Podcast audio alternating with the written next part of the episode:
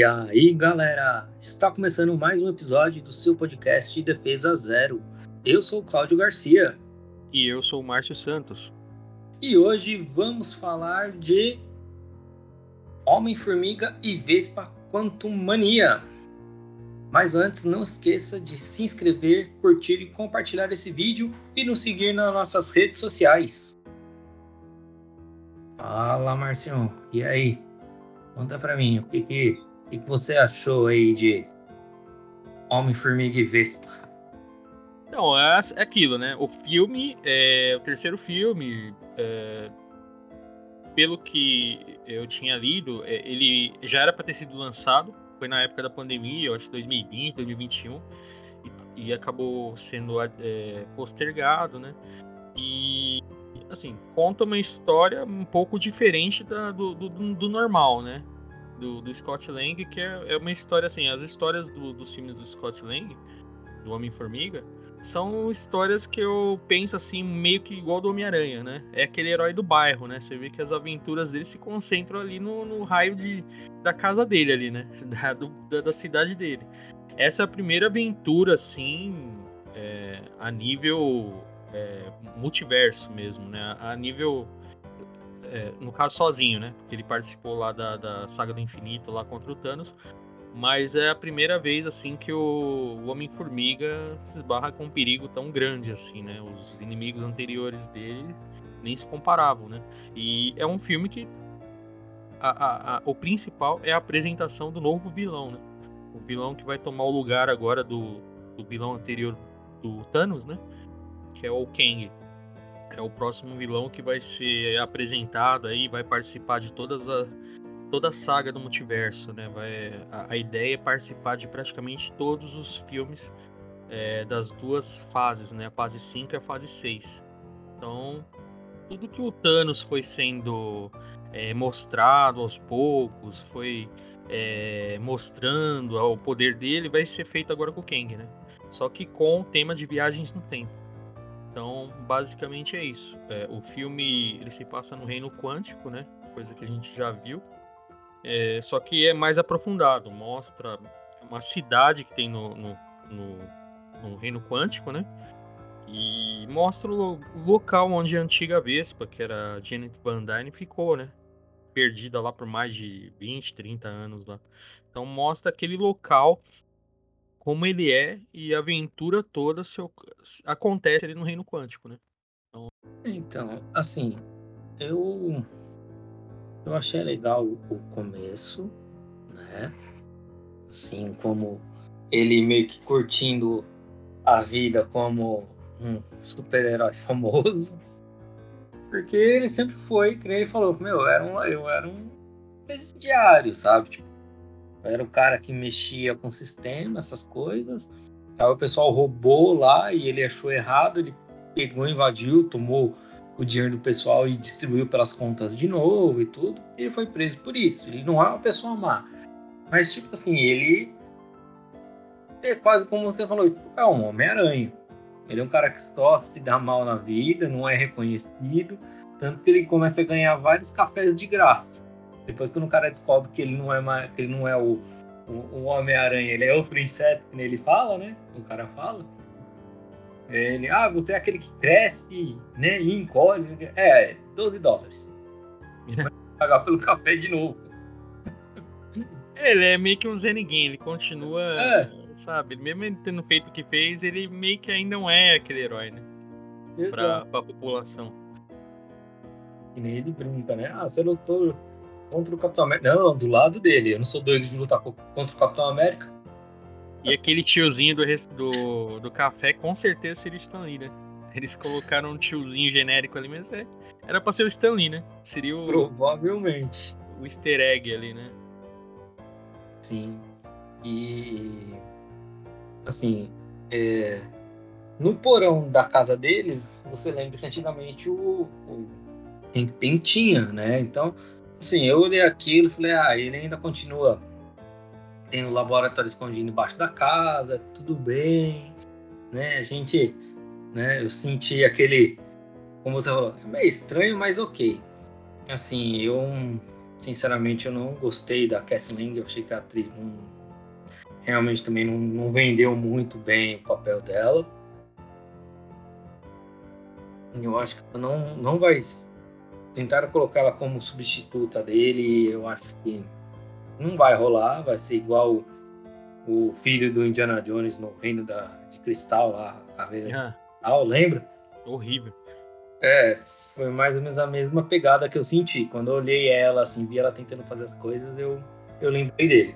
E pode ter o mesmo futuro, né? Porque ninguém lembra dele, cara.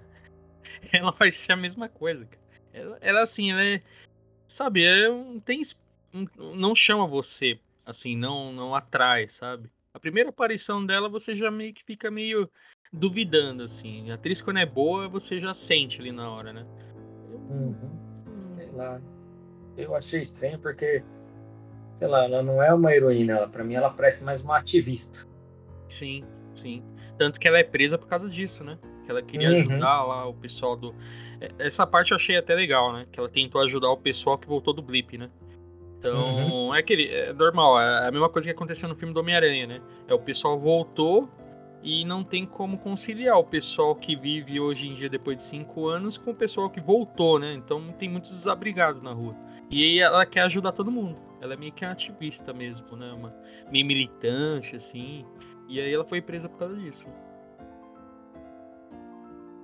Ela até reduziu o carro da polícia lá, né? Deixou parecendo um carro de brinquedo. Mas assim, cara, se querem colocar ela, né, no futuro, como falaram já do jo dos Jovens Vingadores, né? É, ela ser uma da, das que vai formar equipe, sei, cara, eu não senti firmeza nela, não. É, vai ter que colocar algum personagem forte aí para liderar essa equipe, porque se for, for formar agora, né, os que tem até o momento, né, é, você vê lá o, do, o, os filhos da Wanda eles são novos ainda, né? Não sei se vão ser os mesmos atores que vão. O, o Icano e o Celery, né? Não sei se vai ser eles dois ainda. Né? Que vão. Que vão participar. Tem a Kate Bishop também, né? Que também, assim. É, sabe? É, ela é boa, mas na série dela, né? Não sei, não tá dando muita firmeza essa equipe, não, cara, com os personagens que tem até o momento, assim. Tem a Kamala Khan também, né? Então, eu ia falar isso agora. Eu, eu não sei, eu não tô botando muita fé no, no, no futuro da Marvel desse jeito, não, cara. Assim, para mim não tá vendendo. É a, a Cassie, que talvez seja a estatura, vai ser, né? O nome dela de super-herói. A Gavião Arqueira não, não me convenceu. Kamala Khan não me convenceu. Aquela Coração de Ferro me convenceu, que a gente até falou que ela tá parecendo um Power Ranger vermelho. tá horrível. Tá horrível. Tá então, assim, a She-Hulk também, sei lá, eu também não, não fui, não gostei também. A She-Hulk pra mim tá bem ruimzinha também. Tá, sabe assim, tá muito bobo, muito infantil. Sabe? Mas eu acho que eu acho que ah, no caso do She-Hulk, eu acho que um part... será que ela participaria dos Jovens Vingadores também? Porque ó, a gente tem, igual eu falei, o Icano, o Celery, que eu não sei se são os mesmos atores, tem a América Chaves também, né? que é lá do, do, uhum, do também, não, também não... não, convenceu, não mostrou para que veio. Desses aí novos aí, mais ou menos assim, é a Kate Bishop, que tem mais brincadeirinhas e parece que é mais esperta que os outros. E o. Não sei se entraria o, o, o jovem. O, o Loki Kid, o Kid Loki, da série do Loki. O, o ator foi bem. Eu achei, assim, na série eu achei que ele foi bem né? Mas não sei como seria no filme também, né? Não sei se é o mesmo caso aí da Cassie, que depois de crescido perde a graça. Então, cara, se for os Jovens Vingadores, esses caras aí. Mas é que tá, uma das coisas também que eu não tô aguentando mais ver também nas séries é isso. O pessoal querendo transformar vilão em anti-herói bonitinho. Mano, o Loki na boa. Nada contra mais, cara. O Loki não é isso. Sim. Venom não é aquilo que você viu no cinema, entendeu? É, é mais ou menos isso que eu quero que as pessoas entendam. Tipo, é que a gente é chato, mas, cara, nos filmes eles são vilões. Entendeu? E aí o pessoal tenta dar um, uma nova roupagem para transformar ele em tipo, um anti-herói para ver se vende. Cara, o que me deixa chateado é isso, porque Ai, mas o que, que você acha do Loki? Ai, ele é tão bonitinho. Ai, o ator é tão isso. Ai, o ator é tão aquilo. Cara, eu tô falando do personagem. Para de olhar o visual, sabe? Tipo. Sim. Entende o que eu quero dizer? O problema tá sendo isso. É igual ao Supernatural. Infelizmente, a maior parte do pessoal que assistia Supernatural era mulher porque eu gostava, achava bonitão os dois personagens, sabe? Tipo, não curtia a história. Então, assim, minha opinião é isso. É o futuro da Marvel que o pessoal tem que começar a pensar um pouco. E do jeito que você falou aí. Tipo. Do jeito que você falou aí, acaba até descaracterizando o personagem, né? Sim. Porque, tipo, o Loki. Você vê o Loki no quadrinho, e o Loki agora da, do, do universo cinematográfico, tem nada a ver um com o outro, né? Mas todo mundo agora, quando fala, fala Loki, só lembra do Loki do, do, do, do CM, do, do, universo cinematográfico, né? Então tá tipo meio que tirando as características que eram do personagem, né? E eles estão fazendo isso igual você falou, pegando um personagem que tem essência ruim. Que, é, a gente vai falar isso. Tem um personagem nesse filme que Exatamente. fizeram isso, fizeram isso e pelo amor de Deus. Deus, Deus tristeza. Meu Deus. Você já quer falar dele ou depois? Não, a gente vai. Fala um pouquinho mais pra frente, depois a gente volta nesse assunto aí do. É, porque você falou dos você tá personagens, tá já lembrei dele, né? Eu já falei, não, sim, pode ser, cara. Sim. Sim, é por isso mesmo que eu tô chegando nesse ponto. A Marvel, assim, parece que tem tanto personagem na mão que tá queimando cartucho, tá pegando personagem e queimando, assim, sabe? Ah, joga, joga fora, a gente tem outros aí, sabe? Personagens que poderiam ser bons lá no futuro. E simplesmente tá se descartando, cara. E ficando com as bombas aí, ficando com as coisa que tá sobrando aí da fase 4, cara. Ah, tá complicado, viu, cara? Sim. Bom, mas vamos lá. E aí, quando eles chegam lá no reino quântico, o que, que você achou do, da chegada ao reino quântico? Então, é, você comentou aí, né? Que, é, você falou que o Hank Pym também já tinha feito lá. É, você falou do Hank Pym? Que ele tinha Sim. feito lá na, no, no, Tipo, no porão também? Isso. Só que, tipo, o Hank Pym é o Hank Pym, né, mano? O cara tem décadas de experiência. Sim. Pô, a Cassie não tem nem 20 anos, cara. E já é, é incrível como todos os personagens são são ultra, tipo, são todos Tony Stark agora. O Tony Stark foi embora, tem vários personagens inteligentes agora, né? Pô, a mina consegue fazer um negócio que sei lá, nenhum outro personagem conseguiu fazer até hoje, né? A gente tem vários, uh, o próprio Stark chegou sei lá, se ele. Tudo bem, depois ali do, do, do, do, Guerra, do Guerra Infinita, ele poderia pensar nisso tal. Teve outros personagens que poderiam pensar em fazer isso, né? É, pesquisar sobre o reino quântico, mas sei lá, nunca teve, pelo menos no universo do cinema. Aí só ela teve essa solução, sabe? E engraçado que a própria a Janet Van Dyne também não sabia, né? Tipo, um negócio tão grande assim. Ela, peraí, você tá fazendo um, um, um aparelho que manda sinal pro reino quântico, tipo, como se fosse qualquer coisa lá no porão. Não é possível, um negócio dessa magnitude assim, sei lá, foi feito escondido nas coxas, ninguém sabia e descobriram ali, como se fosse um projeto de escola. E o melhor, funciona. Meu Deus. É, na primeira, nunca funciona as coisas de primeira, né? E ela ali já testou e já funcionou né? Já localizou sinal, tudo. Sei, mano, aquela forma que eles foram tragados, assim, puxados, eu, sei lá, não gostei muito, mas depois o filme mostra que, na verdade, é, foi lá do reino quântico que foi sugado eles, né? Porque quando, a, quando eles vão pro, em direção ao aparelho, dá a entender que é o aparelho que ela fez que, que deu um problema e gerou aquilo, né? Mas na verdade ela fez um aparelho que localizou um sinal é, da cidade, lá onde a Janet estava, né? Onde ela ficou presa também. E aí sugou. Sugaram eles lá pro Reino Quântico. Aí, na chegada do Reino Quântico ali, ficou parecendo, sei lá, um misto de Avatar, que tem muito CGI, muita computação gráfica. Com Star Wars, tem um povo lá, como se fosse o povo da areia. Tem o povo é, do Reino é. Quântico. O, o que eu achei, assim, tipo, legal assim, no, nesse sentido, foi tipo assim, criaram um reino quântico, porque no, no, quadrinho não tem isso, né, exatamente daquele jeito, né, falam do reino quântico e tudo mais, mas não é daquela forma, então, assim, eu gostei, porque para mim ficou uma mistura, sim, eu senti essa sensação também do tipo, é, como que é? vamos falar assim, tipo Star Wars, né? Aquelas criaturas estranhas, diferentes, né? Aquela coisa bem assim. Me lembrou um pouco assim é, algumas criaturas de, de Aquaman, sabe? Umas, uma, um, um mundo colorido, sabe? Bem assim que é, assim é o reino do Aquaman. Se você lembrar, é tudo bem coloridão, bem chamativo, até nos quadrinhos é assim bem assim colorido, né? Bem é, aquele festival de cor, não é igual foi uhum. no, no Pantera Negra que é tudo escuro o fundo do mar. Sim, sim. No, no Aquaman é aquele carnaval. É, mas então eu achei isso legal, entendeu? Tipo, o Reino lembrou, lembrou um pouco Guardi Guardiões também, né? Guardiões da Também. Galáxia. É, sabe? Tipo, foi, foi, uma coisa assim, foi esse misto aí que, que, eu, que eu senti.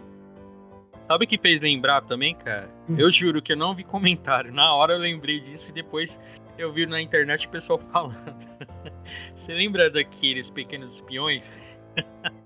Hum. Tem, eu acho que eu acho que é o 3, eu acho. Que é o Shark Boy e Lava Girl. Uhum. Mano, sem zoeira. Vê esse filme. Já, já passou, acho que na sessão da tarde esse filme. Cara, esse filme é idêntico, cara. o mundo onde se passa, sabe? Tipo, a, o CGI do jeito que foi utilizado, se bem que nesse filme era bem pastelão mesmo. Mas em algumas cenas do Homem-Formiga ficou parecido, cara. É, ficou na cabeça aquilo, cara. Eu falei, cara, tá parecendo o filme dos Pequenos Espiões, cara. Aquele que tinha o Sylvester Stallone, tá ligado? Uhum. Aí, sei lá, mas tipo, tem muita CGI mesmo, né? Tem até um momento ali quando a Janet pega um bicho voador ali para voar com, com a Hope com o Hank Pym, né? Eles vão voando assim, eles passam pelo mar. Lembra muito o Avatar 2, que tem essa cena, né? Que o, o Avatar ele passa pela água, passando a mão na água, assim, a câmera dá um, uma virada, assim, só para ver os efeitos de CGI, né? Então tem uhum. muita coisa que lembrou também Avatar, Star Wars, com, esse, com esses povos aí é, que aparecem é, ali de primeiro encontro, né? Tem até aquela uhum. batalha ali com a Janet ali, mas tipo, eles eram amigos. Então tentou puxar, criar um, um ambiente diferente ali, né? É, é assim, até que a gente vai falar, tudo isso é Disney. Você lembra Disney, no começo dos desenhos dela, elas aproveitavam cenas que já tinham passado em outros desenhos e refaziam de novo, para eles não ter que desenhar tudo novamente. Uhum. Faziam um novo contorno por cima e reaproveitavam cenas. Então, se você vê isso, tem coisa do Mogli, que é igual do, é, do menino Cristóvão lá do Ursinho Puff, né? uhum. né? As coisas assim. Então, várias cenas deles dançando, alguma coisa tem em outros igual. Então, eu não, eu não duvido nada que, como o pessoal de CGI estava reclamando com a Disney, de como estavam trabalhando incessantemente, está tendo muito, muito, muito efeito visual. Cara, eles não, se eles não pegaram coisas que nem você falou, de Star Wars, um pouquinho de Avatar, um pouquinho de. Ele falou, dá uma repaginada e joga aí e vamos passar. Eu não duvido de mais nada, ainda mais vindo da Disney. É, teve uma matéria falando que a tecnologia que usou no Mandaloriano para mostrar aquele, as paisagens dos planetas diferentes, eles usaram nesse filme.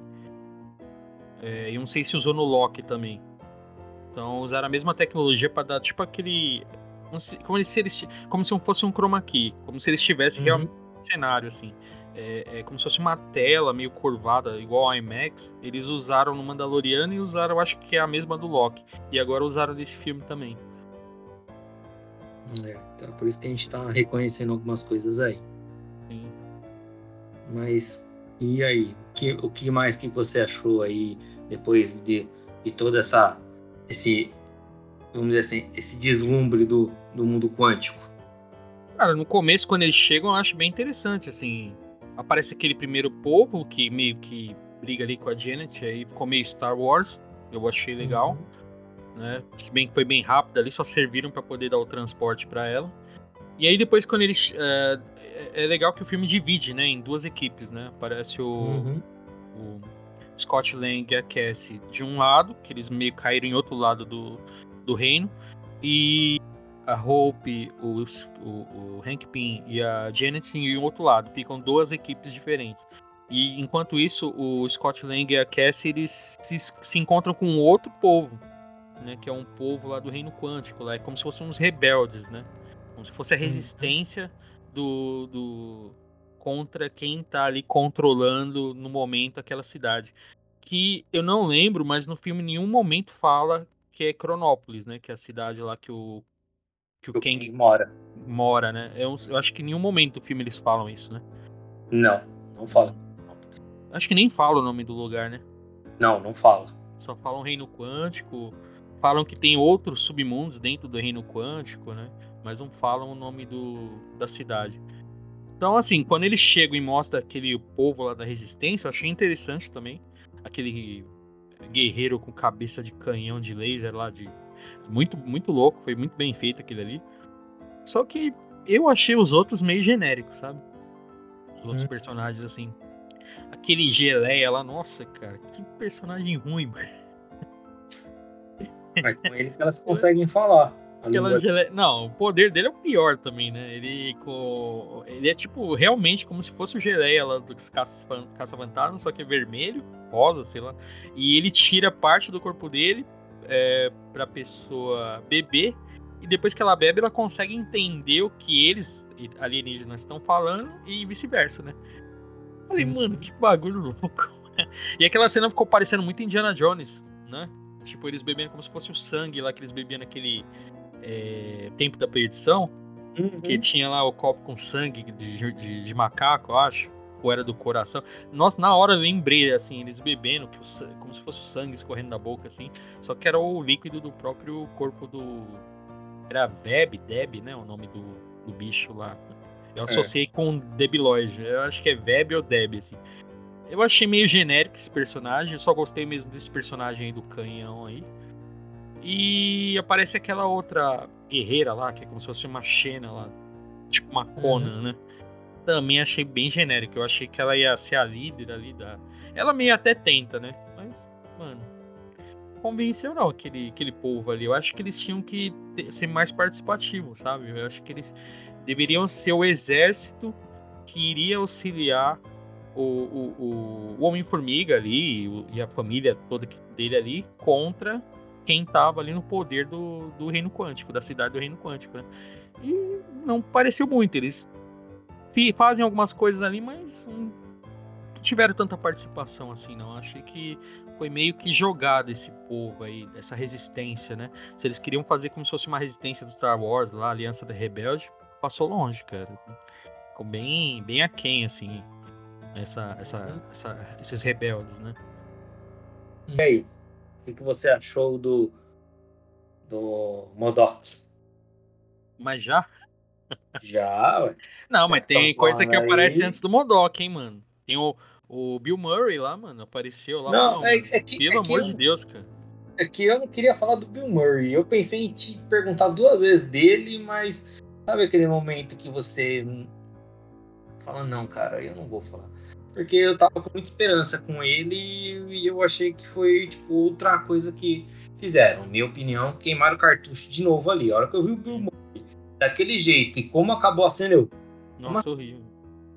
Tipo, mano, vocês gastaram o Bill Murray assim, tipo. Não pode ser, mano. Será que foi cota dele? Ele especificou que queria ficar só aquele tempo? Porque eu não... ou, ou ele cobrava muito caro, sei lá. Porque ele ficou nem 10 minutos na cena, cara. E assim, você vê que ele explica ruim. lá, ele, ele, ele ao lado da Janet, quando ela tava presa no reino, eles foram tipo os líderes da, dos rebeldes, né? Então eu imaginei uhum. que ele era o líder. Antes de ver o filme, nos trailers tal, quando eu vi falando do Bill Murray, eu achei que ele seria o líder. Ali na hora. ali. pra você? Aquele personagem ele existe, ele estuda a parte quântica também nos, nos quadrinhos. Quando hum. ele lá, eu falei, putz, mano, que da hora, tipo, sei lá, é um cara que ele acabou caindo aí porque, sei lá, ele tentou estudar, fazer o, alguma coisa do reino quântico e ele foi sugado, né? Ele Tipo, ah, eu vim do mundo de fora, vamos dizer, do reino quântico igual Janet, e sei lá, eu. Como posso falar assim? Ah, eu sou um cara que viveu essa vida junto com ela aqui, enquanto na teoria a gente talvez nunca saísse daqui. Sei lá, ela foi a, a minha mulher aqui nessa época, mas nós éramos estudiosos do reino quântico, nós fizemos cálculos, nós ajudamos sei lá, a, a manter as coisas na linha depois que tudo ocorreu, que é ele dá a entender que ele conhece o Kang, né? Ele fala, tipo, ah, depois que a gente viu que o Kang não era quem ele devia ser e, e, o propósito era maior, então nós viramos a resistência, sabe? Tipo, cara, eu tava esperando tudo, menos aquilo. Uhum. Sabe? Tipo, é isso que eu vou falar pra você. Eu sou fã do Homem-Formiga. Você lembra? Eu falei para você que eu tava muito empolgado para assistir. O primeiro Homem-Formiga eu achei incrível. O segundo eu achei muito bom. Mano, ele, ele é o cara dos Vingadores, porque é tudo é por causa dele que as coisas acontecem. Uhum. E aí no terceiro filme parece que o pessoal errou a mão. Eu acho que é aquilo que eu falei, cara. É um filme muito grande pro Homem-Formiga sozinho. Sabe? É, seria um filme assim para um, um personagem como Thor, como de Ferro. Até pro Capitão América sozinho, eu acho que não seria um filme assim, até porque não é a pegada dele assim, lutar com um personagem como se fosse o Kang, né? No caso de filme, de cinema. Eu acho que ele funcionaria bem é, contra mais de um herói, sabe? Não só o Homem-Formiga, porque a gente é, é, vê que é um filme mais leve, tanto um como dois, né? Por mais que o um seja jaqueta amarela lá, mas tem aquele risco, mas é um risco meio controlado. No dois também, tipo, também é um filme de assalto, como o primeiro, e um personagem que também é voltado mais para a parte de tecnologia. Eles tentaram, eu acho, colocar o Kang, porque ele também é o cara que controla a tecnologia do futuro, e vai ver, foi por isso que colocaram ele no, filme, no mesmo filme, assim, né? Mas... Eu, eu, eu, vou ser sincero pra você, eu não achei ruim o, o vilão Kang no filme dele. Não achei. O que eu achei ruim foi, foram essas coisas do tipo assim, personagens em momentos que, na minha opinião, não faziam sentido. E para mim, sabe, tipo, ficou muito infantil para uma pegada mais séria. Uhum. É, porque, mas, porque ele já veio nessa pegada no 1 e no 2, né? Isso que eu achei. Por isso que eu tô falando que eu tô achando estranho. A pegada do 1 e do 2 não é tão séria assim, como o 3. Parece que ele caiu de paraquedas num filme que era para ser sério, né? Já que é um personagem, um vilão que vai mandar nos próximos anos aí da Marvel, né? Então. E, e assim, não sei se você reparou, até no final tem uma cena lá de luta dos dois que dá uma impressão que ele se toca só naquele momento, que o, o perigo que, que ele tá enfrentando, que é a, hora do quebra-pau, né? Ali deu uma sensação que ele só aquele momento que ele sentiu, sabe? Que ele falou, pô, mano, esse cara aqui é treta, sabe? Então, é, porque aí... Impressão. Porque assim, o que eu ia te falar era, era exatamente isso, não é? Mas eu, eu, eu vou continuar essa linha um pouco mais para frente. Vamos falar sobre, como eu te falei, do Modok. Modok. Exato. É, eu não queria falar dele, não. Se quiser falar aí, cara, que. Então, eu, eu, eu queria o Modok, cara, sei lá, como um, um cara, sabe, tipo, sangue nos olhos, sabe? Porque parece pra mim, sincero, e ele, como jaqueta amarela, ele foi mais malvado que o Modok. É, então, daí aí já começa aí, né? Como que o, o, o cara que foi o que foi no primeiro Homem-Formiga ele é o que é nesse filme. Tem nexo, cara. O cara é ruim do começo ao fim no primeiro. Como que ele vai ter a redenção nesse, né? Sabe? Do jeito que foi feito ali. Né? E, e, tipo, jaqueta amarela virar um Modok também foi bem, sabe? Bem nada a ver isso aí, cara. Sabe, assim, eu. Eu não achei tão ruim por um motivo. Jaqueta amarela não existe. Aí você fala, como assim? Tem ele no quadrinho? É o que as pessoas. Uhum. Sim, ele existe. O Jaqueta Amarela é o alter ego do Scott, do, do Hank. Hank Não é um vilão. Eles transformaram ele num vilão. Mudaram a origem dele. Assim. É, nessa época ele ficou meio louco, né? É. Nessa época ele. Entendeu? Foi a época que ele tava meio, meio loucão, mas enfim, ele é. Ele não é um vilão. Ele só tentou ser um, o justiceiro por um tempo. Né? Mas aí, ok. Fizeram ele. Quando fizeram ele como um Modok, falei, ah, o cara foi deformado, né? Foi totalmente alterado fisicamente para dentro do reino quântico e ele ficou daquela forma. Ok. Eu pensei que o bicho ia ser tipo assim, sangue nos olhos, sabe? Tipo, em português, claro. Né? Tipo, ia ser um cara assassino. Afinal, o Modok, o K de Modok dele em inglês é killer, ele é assassino. Aqui ficou um C de carniceiro, é carnificina. E, e o cara capacho. É um carinho em volta do, do outro e falando as coisas. Parece a fadinha do jogo do Zelda, do Link. Não pode, não pode nem falar que ele é, dele, vai embora. Pode, não pode nem falar que ele é o braço direito, que nem isso nem quem considera. Fez. É. Entenderam? Tipo, eu vou ser sincero, eu fiquei decepcionado. Principalmente com o final dele ainda. Nossa, mano. Aquela vergonha alheia. Tudo, tudo, alheia, é, tudo é errado. Dando, dando lição de moral no cara. Eu falei, mano, o que, que isso tem a ver no filme? Cara, se tivesse. Lembra do. Da, lembra da animação Modok lá do Star Plus? Uhum. Se tivesse colocado aquele, eu ia achar, achar melhor, cara. Porque. Uma, ah, tudo bem que a primeira aparição dele, ele aparece como se fosse com um capacete, assim, um, uma armadura. Aí meio que um tá bom, mas estava bom, né? Parecia um meio que um robô ali. Eu falei, é, tá, não é o que a gente viu já nas, anim nas animações, nos jogos que tem ele no Marvel vs Capcom, né? Então, assim, não tava igual, mas tava bom. Mas depois quando ele tira, assim, e revela quem ele é, meu, parece que pegaram só o rosto do cara e esticaram, assim, sabe? Como igual no pente, assim, arrasta. Tipo, é, parece que nem modelaram acho... o personagem, só esticaram a cara dele. É, Ficou isso eu achei horrível cara. também. Eu também não gostei, entendeu? Hum. Ser o Darren Cross, né? Ser o Modok eu não achei ruim. Eu achei ruim como fizeram a história dele e como, como você falou, né? Tipo, o CG dele. Horrível. Horrível, cara. É, é como se tivesse pego uma imagem minúscula e ampliado ela, que ela fica esticada, tudo estourada. É, deu aquela impressão. Pegaram um, um, um corte da imagem dele de um vídeo e esticaram para poder é, encapar um, um, robô, sabe? Deu a impressão que modelaram assim, como se tivessem. Podiam ter pego o rosto dele e modelado em 3D com o rosto dele. Ali ficou nitidamente parecido que é só uma imagem esticada. E toda vez que ele aparecia, cara, era muito estranho. Dava vontade de dar risada, sabe? E, tipo, ficava inconformado. Como que fizeram isso com um personagem que parece, tipo, teria. É, talento tranquilo para ser um próximo vilão da Marvel, sabe? Mas do jeito que, que apresentaram ele, cara. É o próprio vilão desse filme. Nossa, cara. É, você vê a definição lá, né? Que Modok lá é organismo desenvolvido para matar, né? Mental para. É. A sigla, né? O, é. O, é um, como se fosse uma sigla o nome dele, né? Que é um organismo é. criado para matar.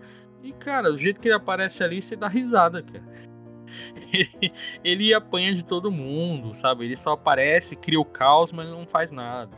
Né? Ainda leva a lição de moral lá da Cassie. Né? A Cassie é, chama ele de otário.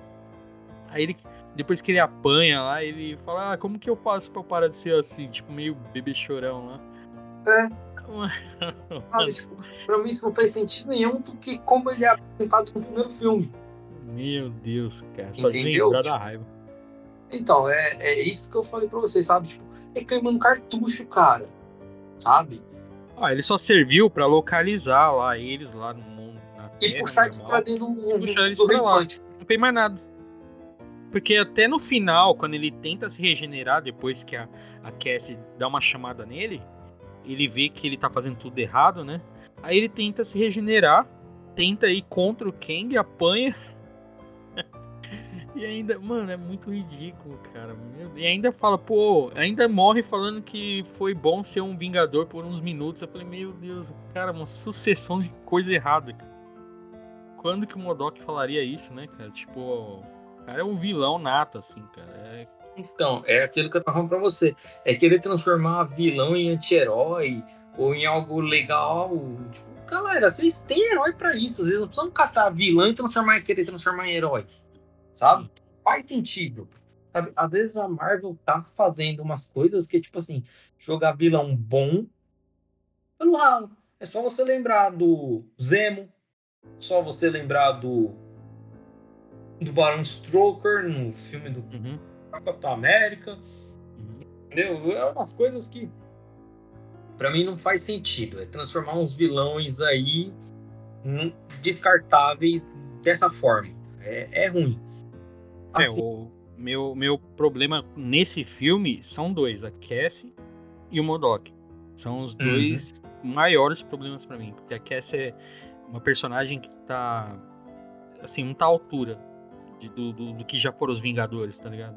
Sim. Se eles virem falar que ela vai fazer parte dos jovens Vingadores, é piada. É que ela não tem. Pelo menos que apresenta no filme, né? Ela é muito imatura, assim, ela tá ainda descobrindo os poderes dela agora. Né? E, tipo, por mais que fale, ah, mas vai ter tempo. Não tem tempo, porque o Kang tá aí, né, mano? O Kang já tá aí maquinando. Então, quanto tempo vai precisar de, pra ela amadurecer, para poder fazer parte da equipe, né? Eu acho ela muito fraca, assim, cara. Tanto uhum. que ela já tem trabalho para lidar lá com, com, com, o exército lá que o Kang põe lá pra, pra, pra bater neles lá. Então, imagine com o Kang quem quisesse também é que ele deu boi, cara. Se ele quisesse, ele eliminava eles tranquilo. Né? Que você vê que quando o bicho fica nervoso, não tem dó, cara. Ele deu até boi, assim, pra esses personagens, né, mas. mas... Mufo, né? Esse cara vai fazer nada. É. Pode ter sido isso.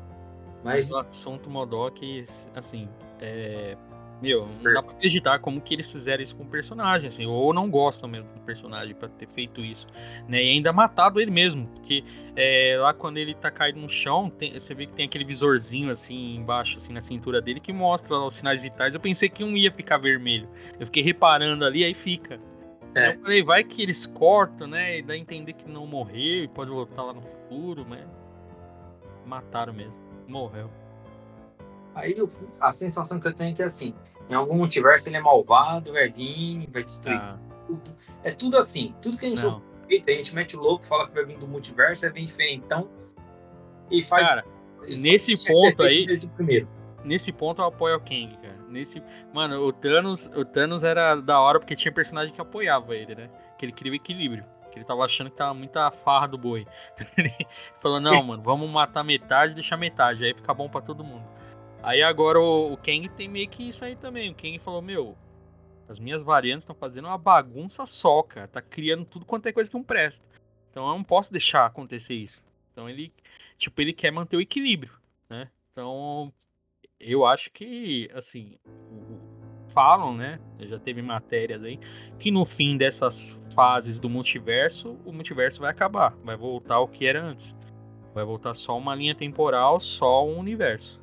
É o que falaram. Porque parece que esse multiverso que tá ferrando tudo, né? Tá bagunçando tudo.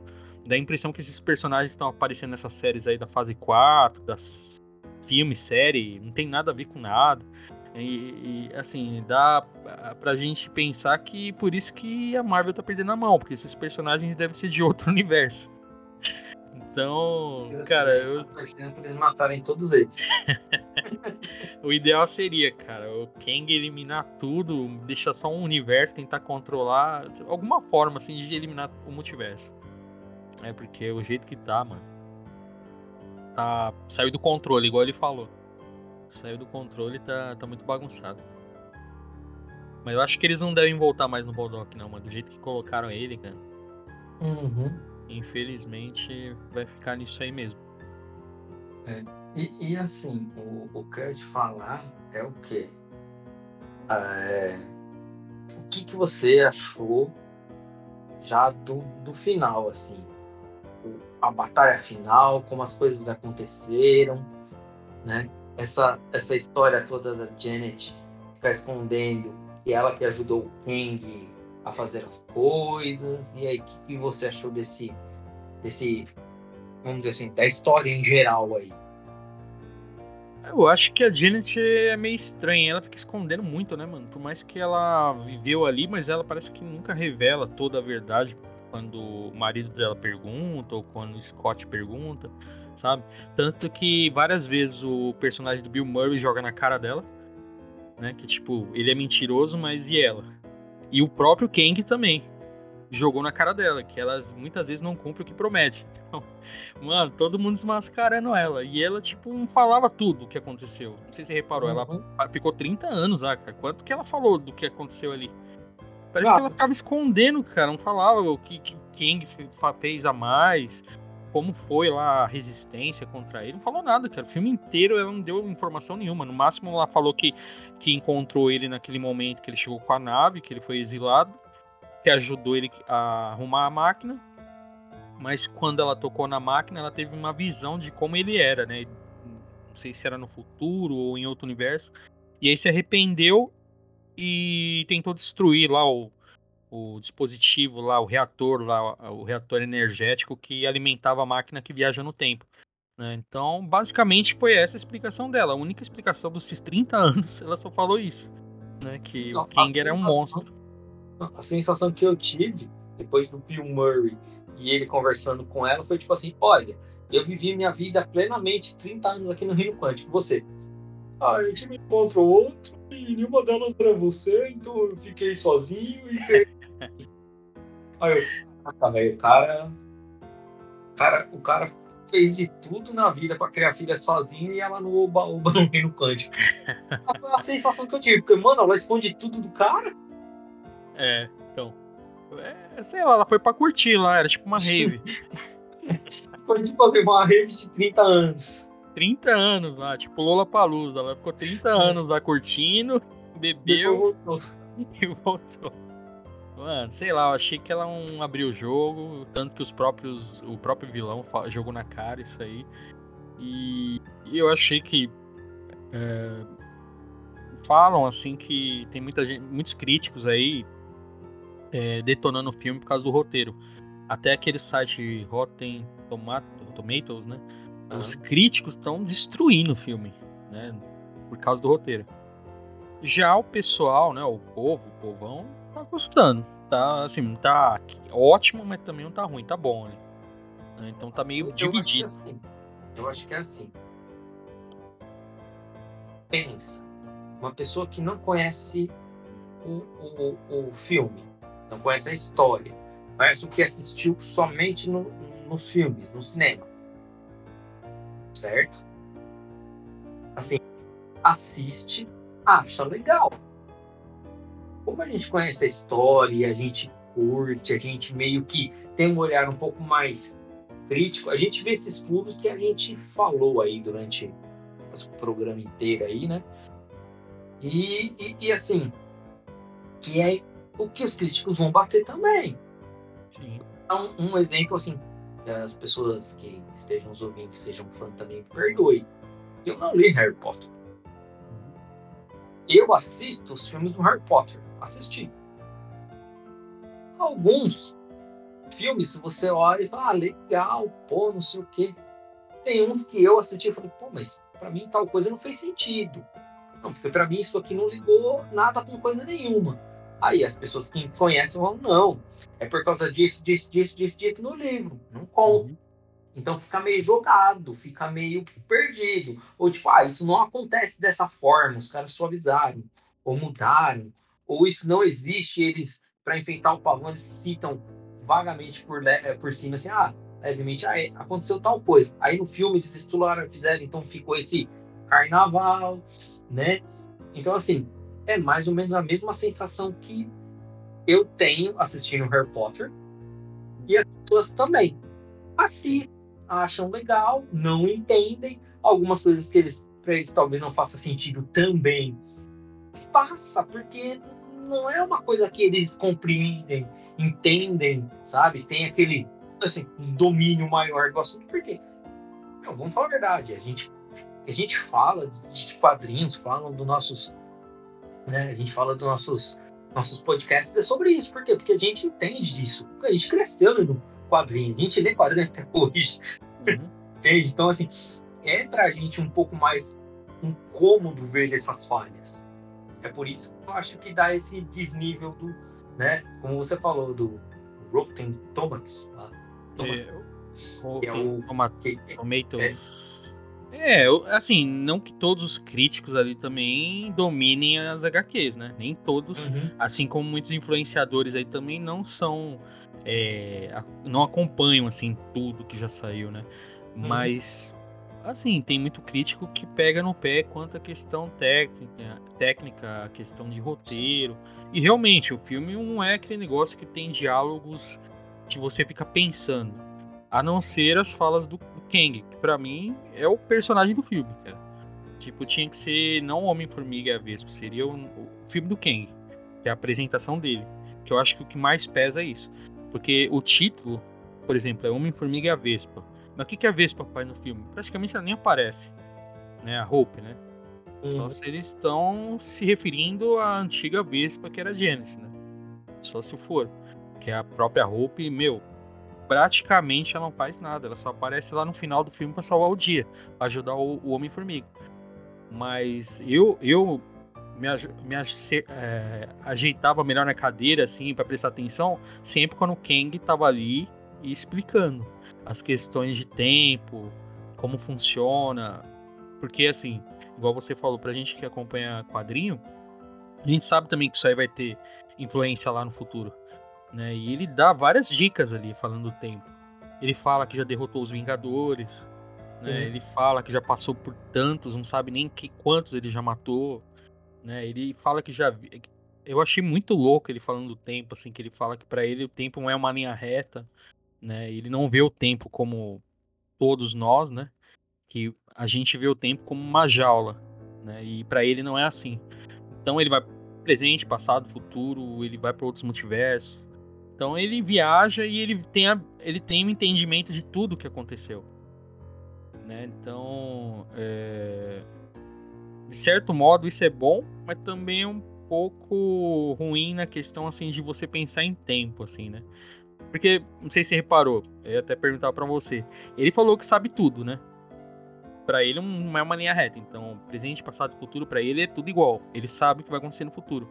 E como, como mesmo assim ele deixou acontecer tudo o que aconteceu? Agora, no final. Né? E tipo, como que ele deixou ser exilado também? Se ele sabia que ia acontecer isso. Tipo, essa é a treta de mexer com, com o tempo, sabe? Igual nos filmes de Volta para o Futuro, assim. Você, fica meio que tentando pegar os paradoxos, assim, sabe? Coisas assim que não deveriam acontecer. Aí você achou. O que, que você achou dessa parte aí do, do Kang falar do tempo? E de coisas que ele já sabe que aconteceu, mas mesmo assim acontece. Então, o, o, que, o que eu ia te falar é assim: a sensação que o Kang me passa é assim. Eu sou um viajante do tempo. Eu sei o que aconteceu no passado, eu sei o que aconteceu no presente, eu sei o que aconteceu no futuro. Mas o futuro, eu não sei se você já lembra também. Vamos falar até um pouco de Loki. Ele fala, tem várias versões, que já viveram várias coisas, e toda vez que alguma coisa dá errado, ele volta no tempo para corrigir.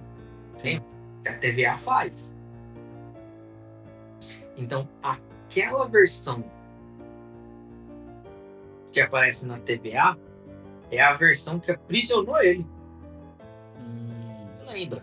É meio confuso. Ah, o, é, é aquele, aquele, que permanece? Isso já vai, aquele que permanece. Ah, sim. Lembra pode que ser, ele fala? Pode ser. Quando ele morre, ele fala assim: não, agora vocês vão soltar e vão conhecer minhas outras versões que não são as boas. Né?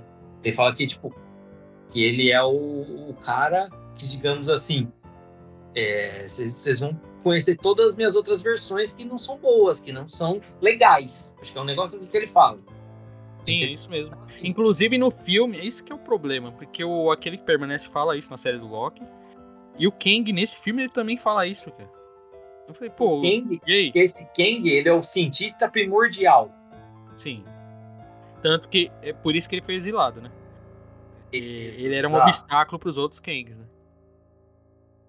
Então, eu, eu diria que pelo contrário, ele eu acho que é o Kang que fez todo, que causou todo o problema. Não, não, no filme ele. É, não sei, só se ele estiver mentindo. Porque no filme, no filme, ele fala que ele tentou controlar tudo, ser tipo o ditador, né? E evitar que criassem essas linhas temporais, porque ele falou que as variantes dele estavam bagunçando. Porque toda, igual você falou, toda vez que tem uma viagem no tempo, cria uma nova variante, cria uma nova linha do tempo.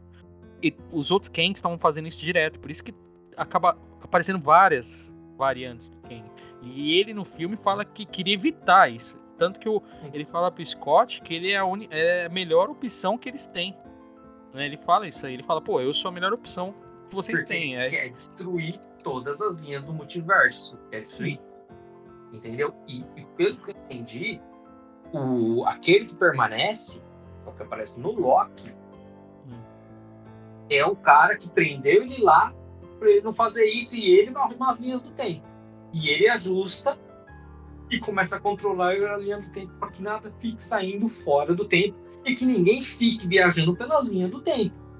Você pode ver que quando alguém viaja, ele vai, eles vão lá e apagam a pessoa, tira a pessoa, lembra? Uhum. Cara, mas assim, no filme. Essa ideia que ele, que, ele, que ele quis passar, entendeu? Tipo assim, ah, eu sou o cara que quis destruir tudo, os outros querem bagunçar, uhum. e outro que é o que já apareceu, que é aquele que permanece. Uhum. Assim, é o juiz e falou: não, que eu não posso fazer isso, que tem que manter todas as linhas como estão e não ficar bagunçando elas. Ponto. E ele não, ele queria, queria apagar tudo e deixar uma só. Eu acho que esse foi o problema. Que foi é, na, você na série do Loki, milhões de pessoas. Na série do Loki, aquele que permanece deixa bem claro que foi ele que ajudou a criar a TVA. Né? Então, uhum. assim, ele criou para poder evitar a criação das linhas temporais, as linhas, o multiverso em si, a bagunça. Uhum. É, o Kang, no filme, eu prestei muita atenção na hora que ele falou do, do, tempo, que eu falei, meu, o que ele tá falando não é à toa. Ele, ele falou que ele foi exilado por eles, e não por ele. Ele fala por eles. Então dá a entender que foi os Kangs, né, que a gente vai falar mais na frente aí, que fizeram isso, que, que, que exilaram ele lá no reino, no reino quântico. E ele fala isso, que ele foi exilado ali. Não, a Janet fala isso. Que ele foi exilado ali, danificou a nave dele, o traje, e com isso ele não conseguiria escapar dali. Né? E ele, não sei se reparar ali, ele fala bem claro que é, ele queria até se vingar deles.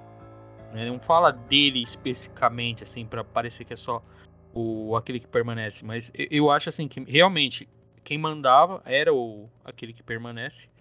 Sim. Só que é aí que começa a bagunça, cara. Eu não sei se aquele momento ali do Loki já estava à frente de, dessa história do, do Scott, né? Ou se não estava, ou aquele que permanece é, foi derrotado lá, morreu.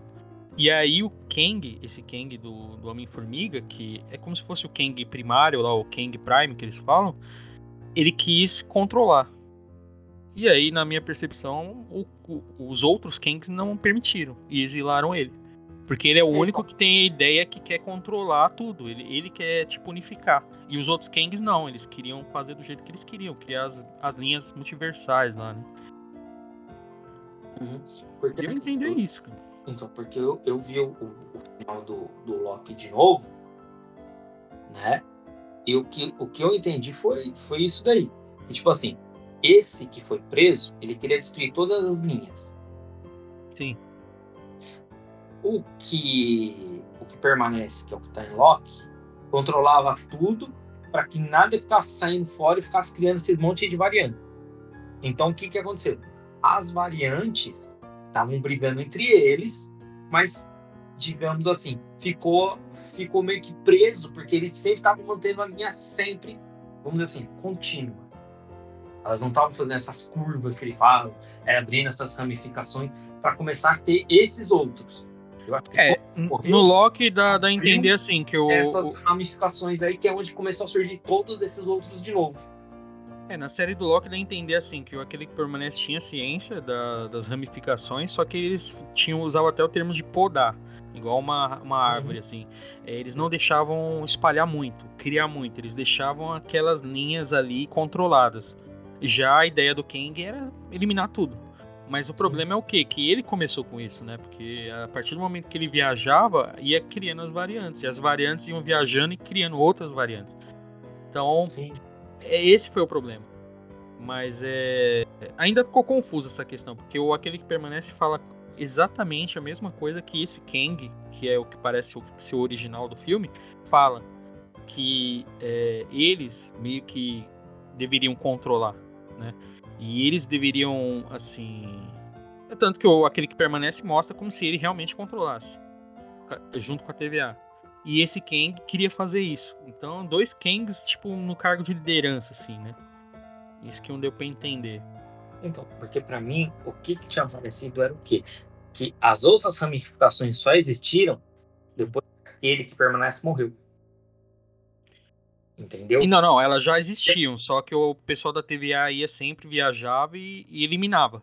Então, porque aí o que, que, que acontece? Só pra você entender. Porque quando ele fala que agora eles iam começar a conhecer as outras versões dele, eu falei assim, é onde vai começar a abrir aquele monte de ramificação, que é o que você vê no final. Abre aquele monte de ramificação, aquele monte de ramificação, e vai abrindo um monte. Eu falei, será que nem é daí que começou a aparecer os outros Kens? Entendeu?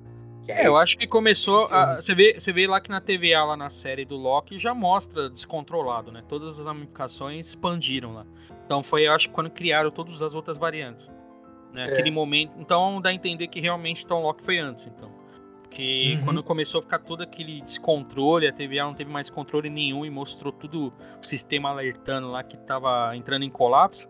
Eu acho que quando começou a surgir todas essas outras variantes do, do Kang, né? Uhum. Mas assim, você já indo um pouco é, pro final aí, é, você acha que o Kang assim, representou tanto na parte explicação, poder, poder de fogo?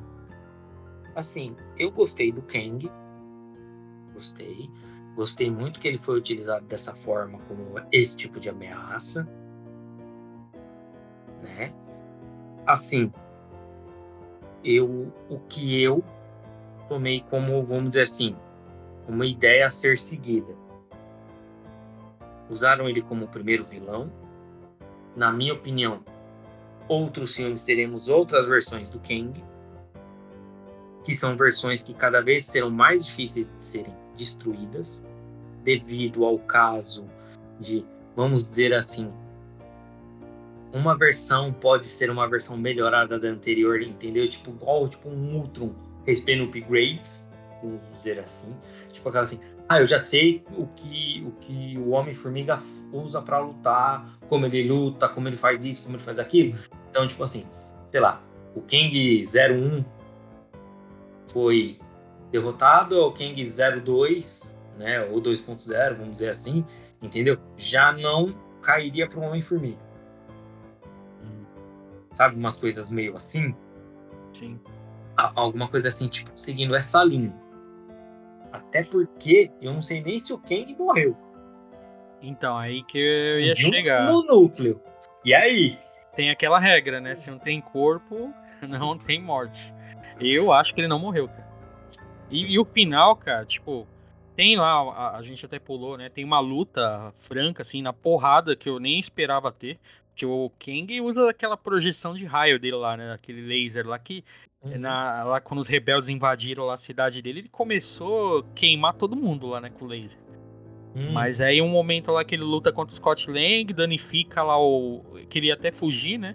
É, o Scott Lang, eu acho que a Vespa jogam lá o, a, os disquinhos lá é, com partícula pin, né? E danifica lá o equipamento e danifica também o, a roupa dele. Aí ele para de soltar o laser e ele vai no braço, na porrada. E, pô, mano, cara.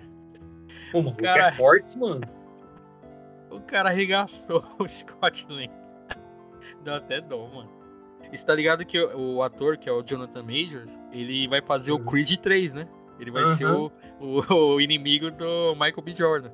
Meu, na hora só me veio isso na mente. Eu falei, pô, é o, é o Creed, hein, mano? É o vilão do Creed, cara. Tá, o cara dá vários murros, mano.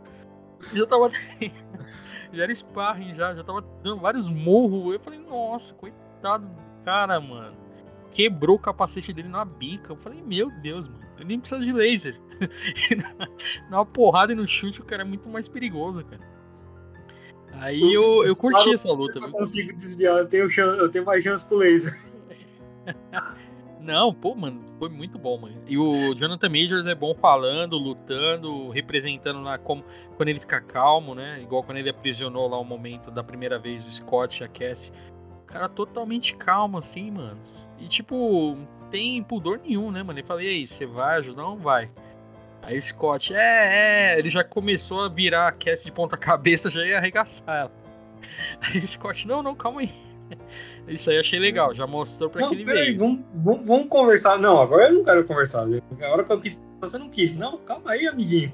Não, isso aí eu achei da hora. Não é vilãozinho bom, não, mano. Tipo vilãozinho, tipo Barão Zemo, assim. Então. O cara já mostrou pra que veio, mano. O cara já quase matou, depois sentou porrada, depois quase desintegrou no laser. O cara não tem dó, mano. Mas isso é vilão raiz. Hã? Isso é vilão raiz. Não, isso aí foi, foi bom, mano. Eu achei da hora que ele é, variou muito entre a questão de estar tá calmo, quando ele tava conversando com o Scott contando tudo o que aconteceu, de todos os Vingadores que ele já viu na vida e que matou, e tudo que ele já passou, com maior tranquilidade. Tipo, e, e, nem tava tentando lembrar ainda se já tinha matado ele. Tipo, cara, perfeito, cara. E depois a ira dele, né? Quando ferraram lá o, a nave lá dele e ele saiu destruindo tudo, né? Quando ele viu que tava invadindo a cidade lá, ele começou a jogar laser em todo mundo. Ele matou até o personagem do canhão lá, o, o, o rebelde lá, o cabeça de canhão lá. Deu até dó, mano. Eu, eu, eu, assim, achei uma boa escolha esse, esse ator aí pro, pro Kang, viu, cara? achei o capacete dele ficou perfeito, né? Tipo, meio holográfico, assim, né? Eu achei muito bom o personagem. E assim, igual você tava falando da morte, eu acho que ele não morreu. No, no momento ali da fuga, é, quando acham quem, que derrotaram ele e projetam lá um portal, lá conseguem projetar um portal lá com o núcleo energético lá da nave dele para poder voltar para a Terra. Aí passa todo mundo e só um passa o Scott, né? Aí já, você já imagina que ia acontecer isso, né? Não ia ser tão fácil assim. Aí eles lutam tal, danificam o equipamento e fica aquela luta tal. Aí o que, que eu imaginei? A, a Vespa volta, né? Pra poder ajudar o Scott. Volta pro Reino Quântico. Aí eu imaginei o que? O portal danificou, o equipamento danificou. Eles iam ficar presos lá no Reino Quântico. Seria o ideal, né? Sim. Aí o que acontece? A Cassie novamente é a, é a cientista master, né? O Stark consegue projetar, sabe Deus, com um portal lá de novo. Né? Sendo que lá do outro lado eu tinha que ter o equipamento também, eu tinha. Foi meio estranho isso aí, cara. Porque eles, eles fizeram o, o portal com núcleo energético multiversal, multiversal lá no reino quântico. E danificou, né? Não sei se você lembra lá na hora. Uhum. Como que lá da Terra ela conseguiu fazer um, um, novo portal? Eu não entendi essa parte, cara. Porque pra mim, quando danificou, ah, ficou lá o Scott agradecido que a Vespa voltou para ajudar ele abra se abraçam, olham lá tudo destruído e os rebeldes comemorando como se fosse Star Wars lá. Aí eu falei, pô, vai acabar até parecido com Star Wars, né, mano? Tipo, meio pôr do sol, como se fosse Leia e Luke ali, os rebeldes comemorando. E achei até legal acabar daquele jeito. Mas, tipo, abre o portal lá e eles vão embora. Eu falei, cara, não tem ah, sentido. Essa, é, essa parte eu também achei um pouco estranho, até porque, sinceramente, por mim tinha até acabado assim.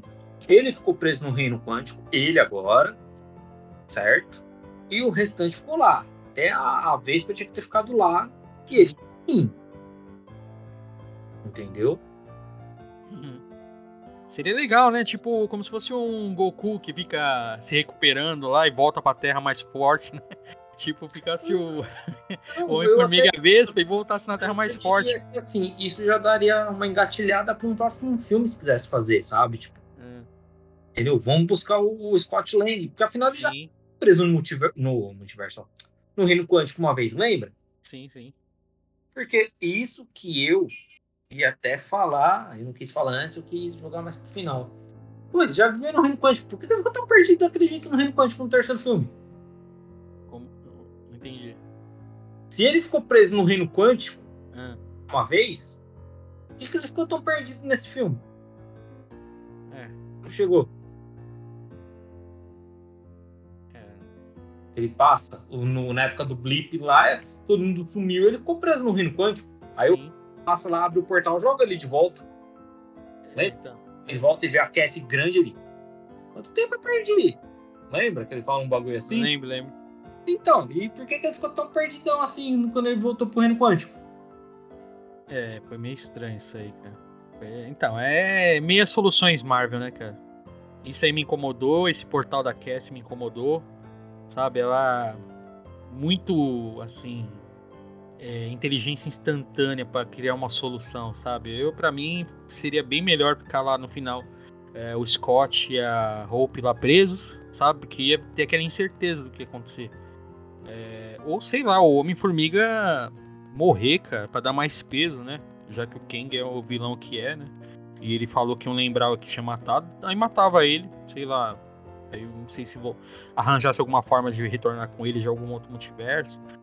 Mas é. Não sei. E o que você falou do Kang, tipo, no fim da luta não mostrou o corpo dele, até porque ele foi sugado por uma parte do equipamento lá. Dá a entender como se fosse uma explosão, mas dá a entender também que ele foi sugado ali, né? Uhum. Então ele pode ter ido para qualquer momento, né? Qualquer multiverso, para qualquer é, presente, passado, futuro. E fica claro isso no final do filme, né? Que o próprio Scott Lang fica em dúvida se realmente ele foi derrotado ou não. Então, um momento ali, ele fica alegre lá na cidade quando ele tá na Terra lá. Mas aí ele pensa, né? Fala, mano, será que o cara morreu mesmo, cara? Porque ele falou que se eu morresse, todo mundo ia pagar por isso, todo mundo ia morrer. Ali ficou claro que ele não morreu, cara. Então, é, eu achei isso meio estranho. Uhum. Mas agora vem o momento final. Uhum. Pós-crédito. é, eu curti, cara. Mas a primeira, a segunda também eu gostei. Mas a primeira me surpreendeu. Eu não tinha lido em lugar nenhum que ia aparecer o que apareceu. Né? Tipo, quem não viu, né? Se não quiser spoiler, né? A gente vai falar da, da Pare cena agora. É, que, assim, representou, cara. Eu, eu senti mais peso nessa primeira cena do que o filme inteiro. e às vezes isso aí é problema, hein, cara? Quando uma cena pós-crédito empolga mais do que o filme, é complicado. A Marvel tem esse problema, né? Ela sempre faz promessa pro próximo filme, né? Era assim meio com Thanos, né? Aparecia sempre Thanos no final pós-crédito, você fala, vixe, mano, o próximo filme vai ser da hora. Aí, tipo, o próximo filme é enchição de linguiça do caramba, aí aparece o Thanos no pós-crédito, aí sempre vai postergando pro próximo filme, né?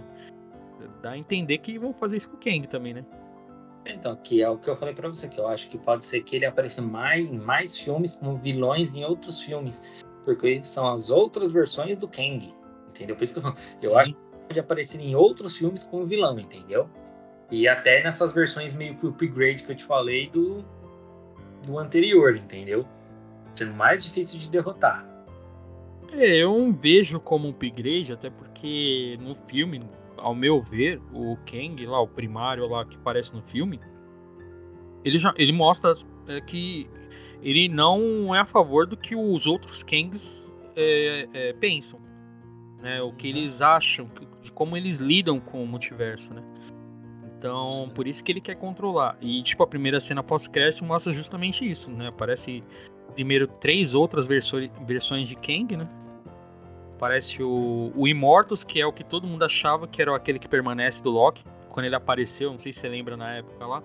É, uhum. todo, todo mundo achava que era Immortus, que, é, que era aquele cara, quando ele apareceu. Aí ele é, fala, então, ah, sou aquele que, que permanece. É, ele é o, é o que vive fora de tempo e espaço, ele não vive Sim. no lugar. Sim. E aquele que permanece, tipo, é como se fosse o líder de todos os outros. O que apresenta na primeira cena pós-crédito é isso: é o cara que, como se fosse um dos líderes, que, que convoca o Conselho dos Kangs, né? Que é até conhecido nos quadrinhos aí. Que é a comunidade mesmo de todos os Kangs, todas as variantes que ficam como se fosse num coliseu, é, decidindo o que fazer com as versões que não ajudam em nada, né? Que são meio imprestáveis ou que não. É, que eles não aceitam, assim, sabe? E no caso, o Immortus aí que aparece em primeiro, ele tá junto do outro que é o Ramatut. O Ramatut, que é o faraó lá, né? Uhum. Que, que, participa até da história do Quarteto Fantástico, né? Uma história é, porque, é, porque na teoria o Ramatut seria o primeiro, seria o que o, o Immortus faz. Ele que é o líder, porque ele é o primeiro que voltou lá na época antiga, lá e se auto-intitulou um faraó. Sim. Né, que, eu, que eu, parece que, se não me for a memória, acho que o, a máquina dele, as coisas que ele tinha, a tecnologia que ele usava, era de.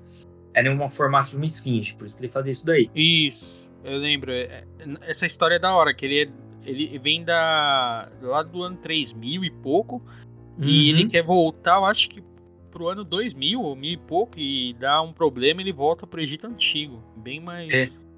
E aí danifica a máquina e não tem tecnologia para criar e ele fica preso lá no Egito lá. Aí é, ele, ele vira o faraó. faraó. É. E aí quem é, combate com eles é o Quarteto Fantástico, né?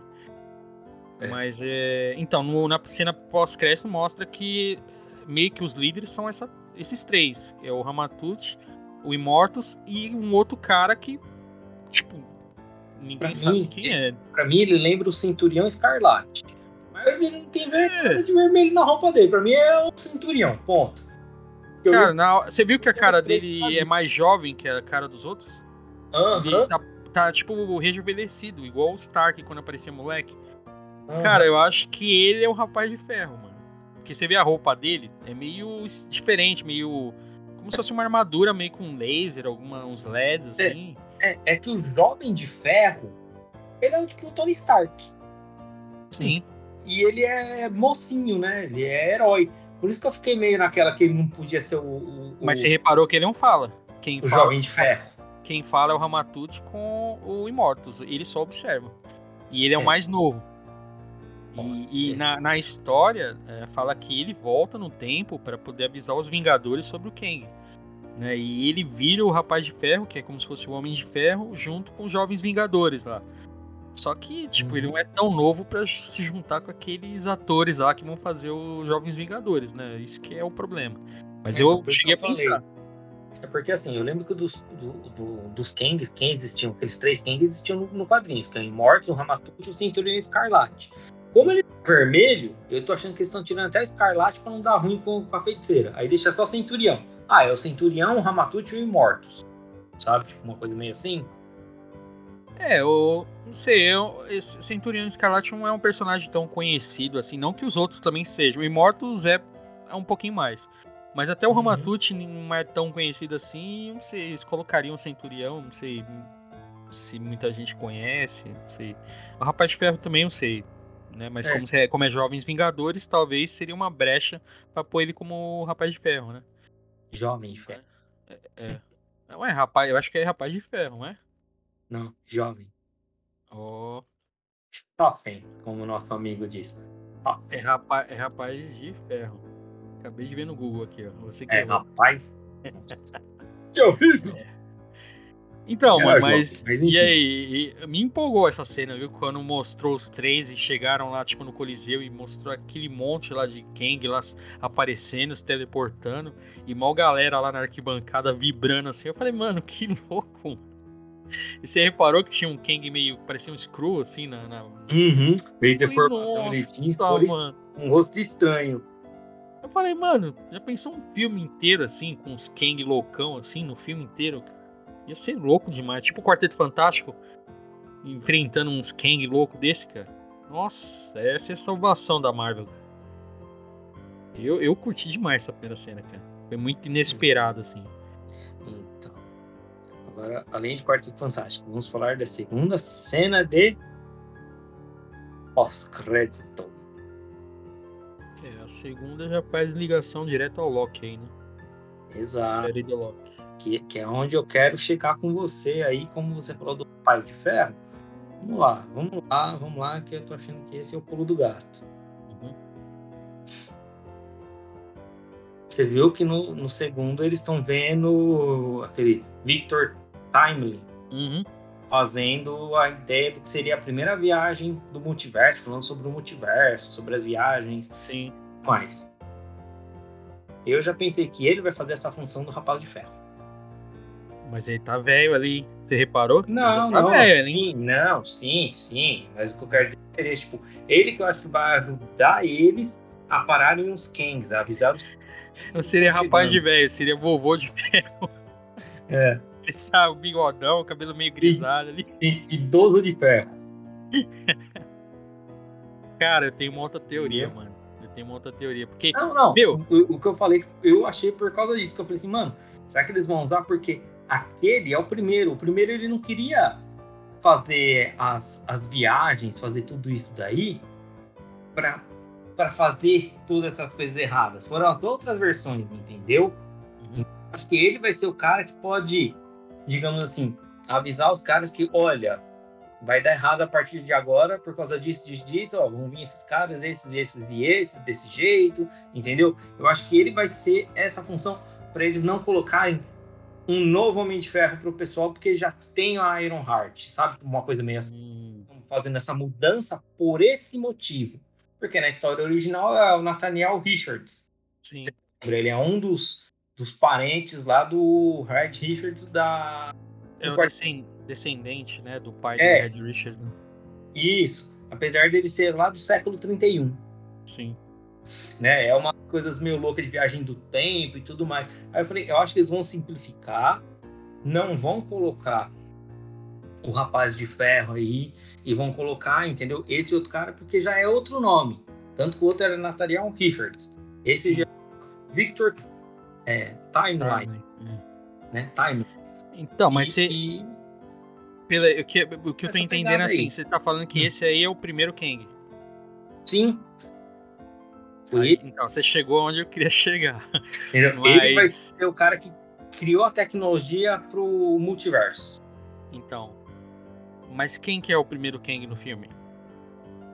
É o.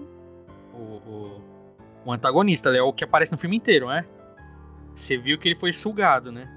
Na minha ideia, cara, não sei, a cena pós-crédito foi muito direta ali. Ficou parecendo assim.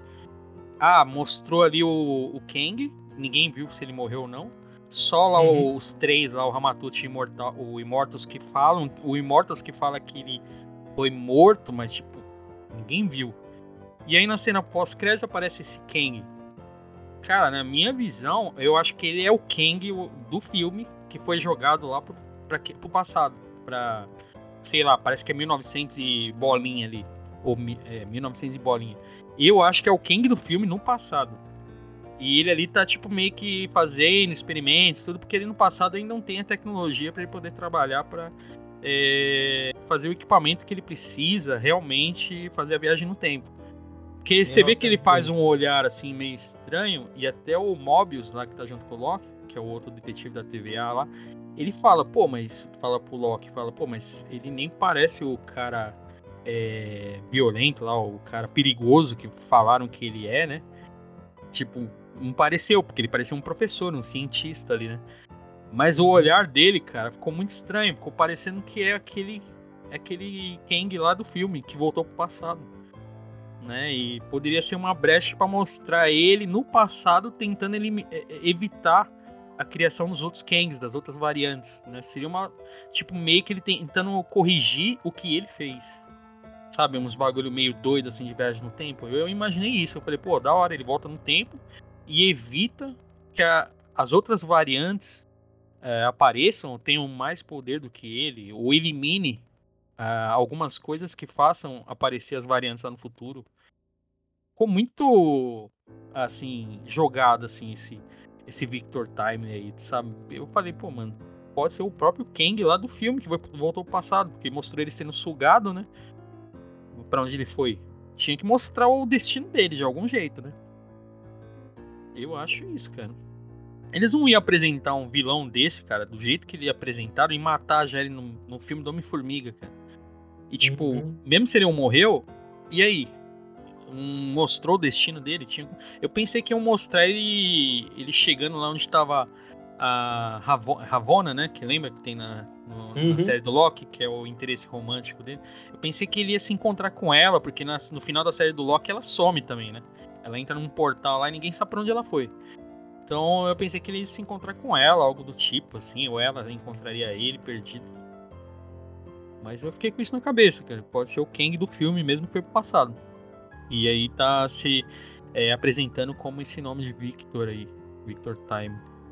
Uhum. Sim. É, é. Pode ser, cara. Porque eu pensei assim, falei, mano, será que ele vai ser o cara que pode fazer a função do. do como eu te falei, do, do Jovem de Ferro, que você falou?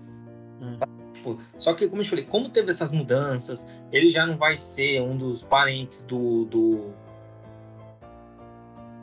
do Quarteto Fantástico e tudo mais. Eu falei, mano, os caras já estão simplificando e vão fazer ele, que vai ser o cara que pode aparecer em outros filmes ajudando eles a derrotar a ele mesmo, vamos dizer. Também, pode ser o tipo King Bonzinho que vai dar as dicas, né, para poder isso evitar, é, né?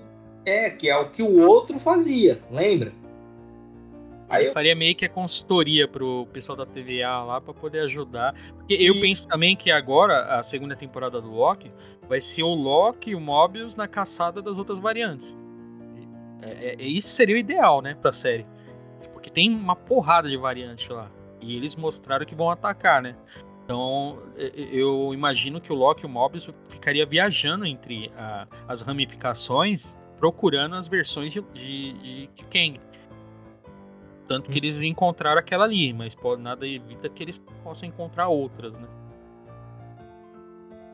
Lembrando que quando o Kang volta no tempo, lá na TVA, lá no final da série do Loki, a estátua que tá lá é do Kang do filme, né?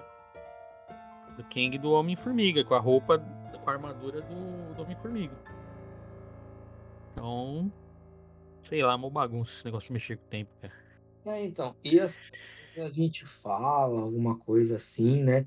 Não, porque eles vão fazer assim, assim, assim. A gente às vezes acha que vai ser feito, é que eu te falei. Aí eles dão aquela.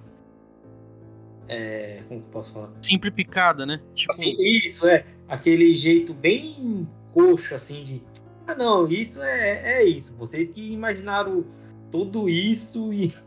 É. Sim. Os caras querem deixar mais simples, né? Tipo, pra evitar fadiga. E fala, não, vai ficar muito complicado. Mano, é capaz de eles achar até que o povo, o público em geral é burro e não ia, acreditar, não ia entender tudo isso. De, pô, no Ultimato, quantas viagens no tempo teve, né? É, ida e volta tal. Tipo, eles possam querer simplificar e falar, ah, não, vamos fazer tudo isso não, porque o povo vai se confundir. Essa, essa parte mesmo do Rapaz de Ferro eu falei, mas eu acho meio difícil, mano, porque pô, pra explicar que aquele Kang é um, aí esse rapaz de ferro agora é do bem, mas é uma versão do Kang. Aí tem esse Victor Timely que também é Kang, mas é bonzinho. Tipo, quem não acompanha quadrinho assim pode se perder, né? Porque não vai saber quem é quem mais. Então vai ficar meio. meio bagunçado isso aí. Tipo, no, na, no Ultimato, né? Quando apareceu a outra versão do Thanos, já meio que bugou, né? Já uhum. muita gente já ficou, ué, esse Thanos aí. Morreu? É, imagine 200 Kang aí. Mas, cara, um, uma boa apresentação de filme, assim, de vilão. Eu, eu curti muito mais por causa do Kang, assim. É... Senti falta da parte comédia, assim, do Homem-Formiga. O Luiz, né? O, o cara lá que fala toda a história é, correndo. Ele não apareceu, né? Que faz muita falta no. Apareceu no primeiro e no segundo filme. Aquele, uhum. Aqueles amigos assaltantes dele. Ah, o grupo assaltante dele era da hora, né, mano? Isso que dava leveza no filme. Mas. Curti o filme, cara. Não é uma maravilha, assim, mas. Não é a oitava é maravilha do mundo, mas. Mas deu. Tem os seus erros, tem as suas falhas que a gente já apontou aí. E assim, temos muitas especulações para um futuro aí. É, mas igual você falou, cara, o problema é esse, cara. A gente imaginar várias situações, lembrando de coisas que passaram na HQ. E os caras da Marvel não tá nem aí, não fazer nada disso. Simplesmente simplificar a história. É, eu acho que é algo que aconteceu com o Thanos. Todas a, toda essa história de mais de 10 anos aí até chegar ao Ultimato, dificilmente eles vão conseguir fazer, cara. Foi muito esse começo de relações de personagens, é, sabe? É um personagem na, no filme do outro, é, e essa ameaça pairando. Acho que não vai acontecer mais, cara. Foi muito é, emblemático, assim, né? Com Kang, assim, o ator é bom pra caramba, mas eles não vão repetir a mesma fórmula, né? E vendo o que a gente vê aí, a fase 4, que foi uma decepção e a fase 5 começou assim, bem, não ótimo. Então, esse próximo ano aí a gente vai ver agora o Guardiões da Galáxia, como vai ser. Né? Eu, eu tô meio pé atrás com Guardiões, sinceramente. É. é. vai ser o último filme, né? Então. A última, form... a última filme dessa formação, né? Não sei se vai ter outros Guardiões aí. É... Mas não sei, pelo trailer assim, empolga tanto, não. E as próximas produções aí também, não sei, série, tipo Invasão Secreta, não sei se vai ser tão bom também. É, o filme Marvels também, Capitão Marvel. É. Foi adiado, foi jogado pra frente. É, então. Complicado. Vamos, vamos esperar aí pra ver. Os próximos anos aí. Até 2026, né? Vai ser a fase 5, 6, né? É. Cara, eu só tô esperando aparecer o Doutor Destino, só, mano. E, tipo, que o cara fique anos aí como vilão aí. Eu colocar um cara assim, inteligência no nível do Kang pra cima e, tipo, ser a fase, sabe? E o melhor, dá pra colocar qualquer cara, pra colocar um tiozão velho, dá pra colocar um menino novinho. Mano, ele não vai tirar a armadura, ponto. É, foi uma armadura. É, mas é que, ixi, aí que é o problema, cara. Nenhum ator. É igual Mandaloriano lá, né? Nenhum ator quer ficar com capacete, cara. Aí que é o problema. Vai ter que achar um personagem, um ator novo, sabe? Que um Mas aí faz é que conta. tá. Faz igual o Mandaloriano. Eu, faz igual o Boba Fett, que tira o capacete pra descansar. Não, não. 99% das vezes fica de máscara, fica de capacete, você paga qualquer um. E para a voz e o rosto, a gente paga um ator aí. Aí aparece nas lembranças dele, né? Antes de botar a Ah, armadura lá e pronto. Sabe uma coisa meio assim? é, sei não, viu, mano? Igual a gente o- lembrando aí do, do Barão Zemo aí, já apareceu. Nunca apareceu com a, com a máscara dele. Eu acho que se apareceu, apareceu uma vez só, né? Apareceu no- na série. É, então. Dificilmente vão colocar dancinha. máscara em algum personagem deles, cara. O Homem-Aranha, olha lá, quando usa, né? Mas os outros, cara. Tem chance. E aí? Você esqueceu? Teve a dancinha do Barão Zemo. É. A, balada do Zemo. Que horrível. Mas e aí, vamos pras notas aí. Finalizar aí. Ó. Vamos lá. Bom, vai você, porque sempre sou eu que dou, dou a nota no final. Não, cara, aquilo que eu falei, né? É, o filme, pra quem gostou do Homem-Formiga 1 e 2, vai gostar do 3, só que o 3 não tem tanto aquele alívio cômico que tem no 1 e no 2, até por causa da equipe lá, do- do- dos ladrões que participam com o Scott Lang, né? Que dá graça. E meio que fica parecendo uma sessão da tarde melhorada, né? Não tem isso. Tem alguns momentos, mas nem tanto assim. É, apresenta o reino quântico. Não sei se eles vão voltar para aquele reino quântico, né? Pelo menos os povos que apareceram lá são meio que genéricos. Então não sei se voltariam para lá. Até porque não tem mais Kang lá, não tem mais Modok, não tem mais nada. Só tem. Nem o Bill Murray lá tem. Não tem mais nada lá, cara. Não tem motivo mais para voltar para aquele reino quântico. Só se tiver lá os submundos lá que a Guerreira fala, ter um outro universo lá dentro do reino quântico e inventar alguma coisa. Mas, sim, Scott Lang é o Scott Lang do 1 e do 2, só que ele ap apresenta em alguns momentos mais sério por causa da ameaça do Kang. E o filme, basicamente, quem, a, quem apresenta mais, assim, diferente da Cassie, né, que é a filha do, do Scott, que não apresentou nada. E, meu Deus, sem comentários ela. Igual o Modok também, que é sem comentários. E coitada da Vespa também, né? Que apareceu pouco a Hope também, né? Falaram que também foi por causa do problema lá que ela era antivacina, né? Nas filmagens, ela quase saiu do filme. Teve um pessoal que protestou, queria a atriz a Evangeline Lilly, queriam tirar ela do filme, não sei o que. Eu acho que por isso que ela teve poucas cenas lá. Não teve tanta cena assim não. Mas quem dominou mesmo o filme foi o Jonathan Majors aí, o Kang. Tá de parabéns, assim, apresentou um personagem perfeito. Né? E no filme mostra como se ele tivesse morrido, mas não, claramente não morreu. E até porque as variantes é o mesmo ator, então ele vai entregar do mesmo jeito. Então, cara, é, no geral, assim, as cenas pós-crédito eu achei perfeitas, assim. Dá um, aumenta o hype pro, os próximos filmes, né? O que, que a Disney e a Marvel vai trazer. Mas pra mim eu daria uma nota 8. É, não, vou, não vou dar muito alta nota assim, porque tem esses problemas aí, né? Cass, Modok. E também não dá pra dar nota muito baixa, até por causa do Kang, né? Que entregou bastante no filme. Gente, E aí, você? Foi gentil. Foi gentil. É. Sim, bom, vamos lá. Ah, cara, eu, eu gostei, achei legalzinho o filme, mas sei lá, eu fiquei um pouco decepcionado. Eu esperava um pouco mais do filme, esperava um pouco mais da, dessa quinta temporada aí, dessa quinta fase, né? Vamos dizer assim. Eu fiquei também é, bem decepcionado com as participações de algumas, né, de algumas pessoas, no caso, o nosso Modok, Cassie, né, entre outros aí. No caso da, da Vespa, o diretor, Peyton Red, ligou falando para ela que ela não tinha, li essa matéria na época, porque eles não, a Disney já falou que o que as pessoas pensam, o que eles fazem é a opção deles.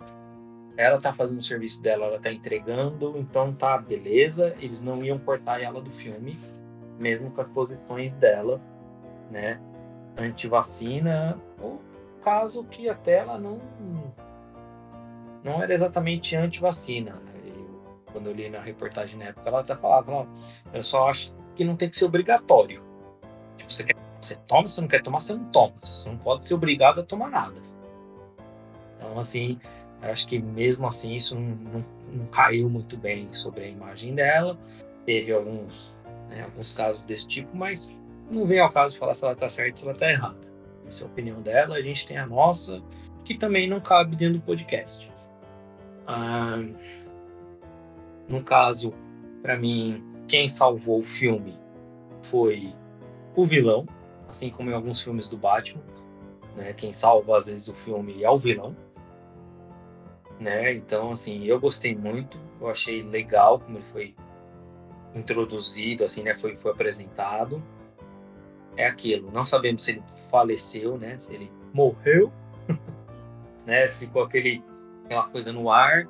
É, as cenas pós-créditos foram empolgantes, não foi aquela cena pós-crédito que se você não tivesse assistido não mudaria nada, eu achei que mudou bastante.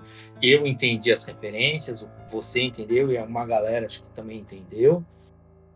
E assim, eu acredito que ele vai, ao contrário do, do Thanos, que tipo, só aparece no último filme, que nem ah, Dinastia Kang. Tipo, só vai ter lá ele. Eu acho que ele vai ficar aparecendo em alguns filmes, talvez ele não apareça em todos, mas ele vai aparecer em alguns. É, então é uma, uma forma de abordar o vilão diferente de como foi abordado com o Thanos. Eu gostei do Homem-Formiga, porque, ao meu ver, ele não queria salvar o Reino Quântico, não queria nada, ele só queria salvar a filha dele. Ele já perdeu muito tempo longe da filha dele, então ele não quer perder mais. Então ele faz de tudo por ela, né? E para salvar ela. Eu achei isso bem legal. Então, assim, eu não vou ser tão bonzinho quanto você, porque como eu falei, eu achei que teve alguns deslizes aí durante o filme todo. Eu vou dar um número 7, dar menor até 7 para ela, né? Para o filme como um todo. Mas é aquilo que você falou. Não é ótimo, um começo bom, mas ainda não é o que a gente esperava nem o que a gente gostaria para a fase 5. A gente vai ver aí porque alguns filmes da fase 5, como a gente também já falou, não está empolgando muito. Um deles é o Guardiões. Pode ser que a gente né, esteja falando besteira, a gente possa se arrepender depois, mas ao meu ver, a, a, a fase 5 está começando agora e está tá começando a esquentar. Não está igual foi a fase 4. Então, eu acho que, que a, Marvel está começando a voltar para os trilhos, mas de uma forma bem lenta e morosa para o meu gosto. É, o, teve uma entrevista aí que o Kevin Feige meio que deu a entender que vai diminuir a quantidade de produções aí. Talvez isso melhore. Que eu acho que isso que atrapalhou, cara. É muita coisa, cara. A Disney toda hora colocando série, tem não sei quantos filmes por ano. Filme até pode continuar, mas, cara, essa, essa quantidade de série que eles lançam, eu acho que saturou, assim, sabe? É igual a gente falou em um dos podcasts aí. A emoção que tinha antes de ver filme da Marvel e ver lá o letreiro da Marvel com a musiquinha, sabe? Você já ficava naquela emoção, empolgação. Agora você nem tem mais, porque é direto, cara. Você abre lá o Disney Plus, é toda hora uma produção Marvel. Né? Aí você vai no cinema, já tem um filme. Tem mais aquele sentimento de esperar um filme Marvel, né? Então eu acho que é isso. É, se concentrar com os personagens principais nos filmes. E a série, sei lá, coloca personagem é, alternativo, secundário, sabe? Expande a mitologia, assim, as histórias. Tipo, poderia fazer uma série contando a história desse pessoal aí do Reino Quântico que mal explicou direito no, no, no filme, sabe? Tipo, com, o que aconteceu antes, histórias anteriores, né? É, quer falar de um personagem principal? Pode mostrar uma das histórias do Kang, já que tem uma porrada de variante. Sabe? Então, coisas que a gente não vê no cinema. Deixar os personagens principais pro cinema e os secundários, meio categoria B e C, põe lá na série. Isso eu acho que fica melhor assim, cara. A Marvel vai ter que mudar muita coisa aí agora. É, agora com, com a Warner aí DC se mexendo, né? É. Agora o James Gunn vai vir na porrada, né, cara? Então eles vão ter que se mexer. Porque pelo projeto aí que o James Gunn mostrou, se vier tudo que ele tá falando que vai vir mesmo, cara. E com novo filme. Com qualidade, né? O novo filme do Superman, é, da, da Supergirl, o, a série do Lanterna Verde, pela HBO, né? Pô, mano. Não tem como dar errado isso aí, né, cara? E o cara já mostrou, né? Esquadrão Suicida, e o pacificador que o cara sabe o que ele faz. Então. Kevin Feige vai ter que pensar direito o que ele vai fazer. É, é isso aí. Beleza, galera. Acho que esse é o nosso podcast de hoje. A gente vai ficando por aqui e até um próximo episódio. Até mais, galera. Até mais.